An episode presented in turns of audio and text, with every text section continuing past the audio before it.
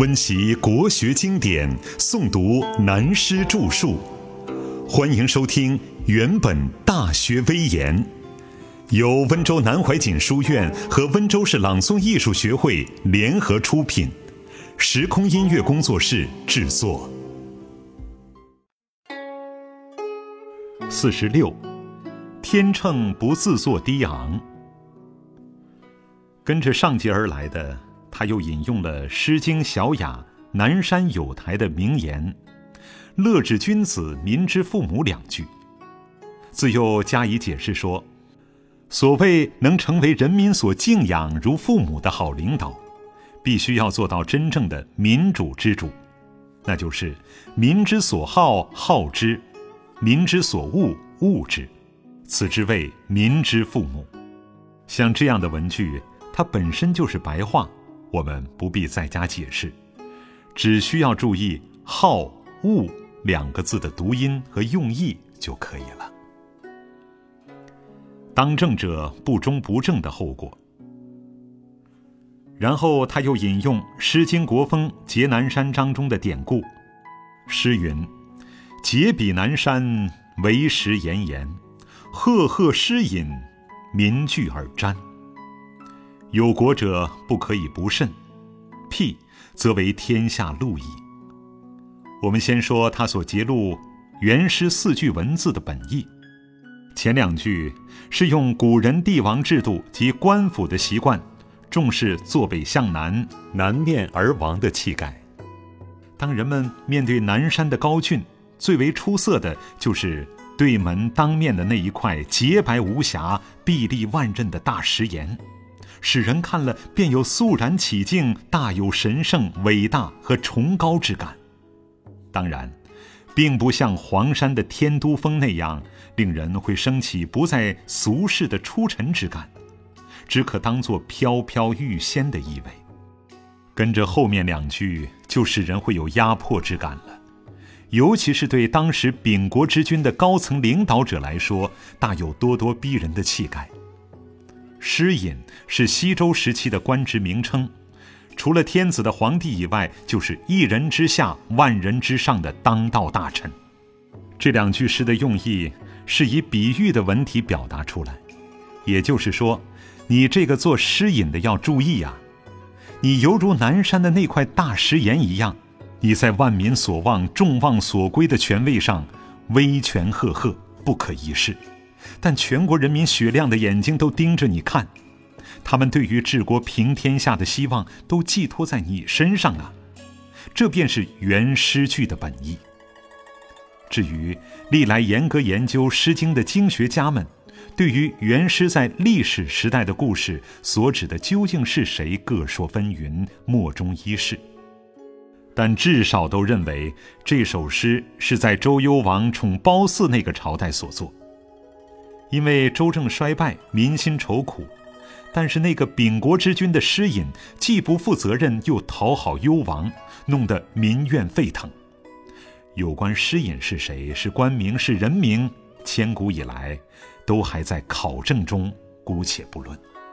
因此，曾子便说：“有国者不可以不慎，辟则为天下路矣。”的话，他所说的有国者。就是后世所谓的当道者，现在所谓的执政者或当局者，是同一意义的不同名词而已。僻字就是偏僻的僻，就是不忠不正的另一说辞。戮字，相同于杀戮的戮，这个字用得很重，就是说，犹如这个诗隐做的不正，天下人就会起来杀戮了你。不然也会被后世的公平历史学家所笔录的。曾子在前面引用《诗经》上的历史经验，既说明了作为民之父母的存心之不易，更进一步来说明秉国之君者，更需要有随时反观自省的警觉，不可被权位所迷惑，陷于万劫不复的境地。因为权位与功名富贵，都是外来的物欲。但也最容易迷惑自心，使人丧失致知的理性。宋代的名臣大儒欧阳修曾经说过：“祸患常积于忽微，智勇多困于所逆。这的确是古今中外不易的名言。人生到此，如果没有山林不一的气度，如孔子所说：“饭疏食饮水，曲肱而枕之，乐亦在其中矣。”富贵于我如浮云的知止而后有定的定力，几乎没有几个能跳得出权位的陷阱。先立德，才能得民心。但曾子引用《诗经》上的历史经验更进一步，很巧妙地再配上一层，推到有国者的得失存亡之机。如说诗云：“因之为丧失，克配上帝；一见于因，俊命不易。”这四句诗是《诗经·大雅·文王七章》诗中的名句，这是冀州初期建国时候的箴言民歌。它的用意是告诫周氏王朝继承者的子孙们：当在前朝殷商盛世的时期，他们并没有丧失了人民大众的信任。那个时候，殷商的善政可以说够得上是配合天心仁爱的标准。谁知道到纣王的手里，政治腐败到了不可收拾的地步，完全丧失了人民大众的信赖，因此至于国王家破。才有我们今天的周氏王朝，所以你们要把前朝殷商的失德作为一面镜子一样，随时反照反省，不可忘记了历史的教训。那个至高无上、主持大命运的天意，他永远监临着你，唯有施仁德在民，才能得到保佑，这是不可变异的最崇高的大原则。然后曾子又进一层引申解释说：“道德重则得国，失重则失国。是故君子先慎乎德。有德此有人，有人此有土，有土此有财，有财此有用。德者本也，财者末也。外本内末，争民失夺。是故财聚则民散。”财散则民聚，是故言备而出者易备而入，或备而入者易备而出。这一段文章说得非常白话，本来不需再加讨论，但是在座的几位年轻同学是从现代白话教育起步的，因此又回想到我自己读这一段文字的时候还在童年，距离现在已有半个世纪以上，似懂非懂。不敢多问老师，如果太啰嗦多问，老师会说：“好好背熟它，将来你就会懂，一辈子也用不完。”当然，听来很闷气，不是生气，因为年轻还不懂生大气呢。将来懂的，真是莫名其妙。心想，恐怕老师他自己还没完全懂吧。可是几十年后。真的反而觉得那个老师真高明，好在没有点破我。如果那个时候他教我懂得了文字，也许永远只是做个浮沉宦海如鸥鸟，生死书从似渡鱼而已。只是要有人生多方面的经验，而且还要配合数十年的做人做事，才渐渐的一层一层深入，才算真懂了。学文哲和文史，也同学自然科学一样，没有走进实验室去实习，永远不会有新发现，永远不会有发明的。话说这段文章，他是在古往历史上评论一朝一代创业建国者的经验和成功失败的大原则，同时也是一个人要做任何一种事业的成功和失败的共同原理。一字千金，真不愧是孔门贤哲弟子的名言。他首先提出，道德重则得国，失重则失国之道。这个“道”字是一条不可变异的大原则之道，并非是说话之道。不过，你如果把它当作要说话之先的说道，也勉强可以。总之。他说：“要想创业建国，唯一的条件需要有人民群众的归心拥护，有人民群众才能得国，相反，失掉民心就会失国。但怎样才能得到人民忠心的归向呢？